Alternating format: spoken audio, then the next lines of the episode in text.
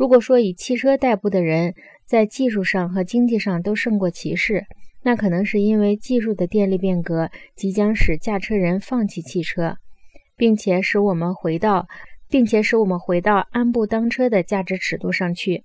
去上班也许是一个暂时使用的词汇，正像去购物一样，不会再被长期使用。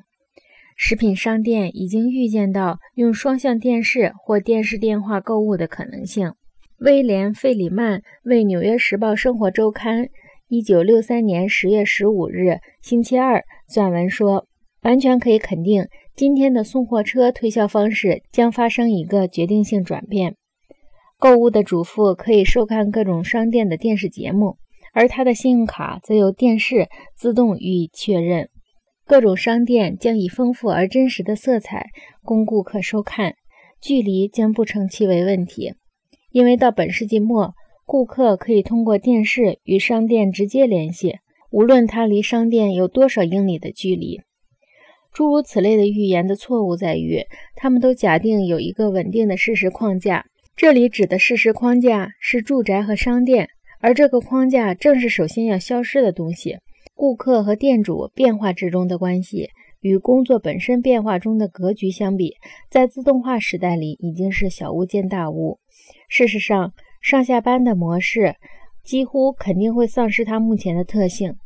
就这个意义而言，汽车作为交通工具肯定会重蹈覆辙，像马一样被淘汰。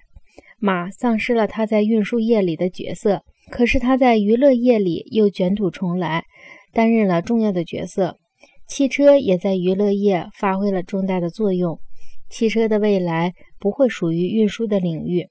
倘若1910年出生的汽车工业已经认识到开会讨论马的未来已恰到来的时候，那场讨论一定会围绕挖掘马的新型职能和新型训练，以拓宽马的用途。那场讨论一定会完全的忽视运输、住宅和城市格局中的崭新革命。当时，我们的经济正在转向制造和维修汽车。转向把大量的闲暇时间用于庞大的公路系统，而这两个转向在那场讨论中是连想都不会想到的。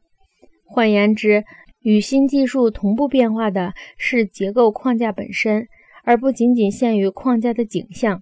我们不应该只想到用电视购物，而应该认识到电视内部的通讯网意味着购物本身的结束，意味着我们目前认识到的这种工作形式的结束。同样的谬误纠缠着我们对电视和教育的看法。我们把电视当做一种偶然的辅助手段，可是事实上，它已经改变了儿童的学习过程。这一学习过程与家庭和学校都毫无关系。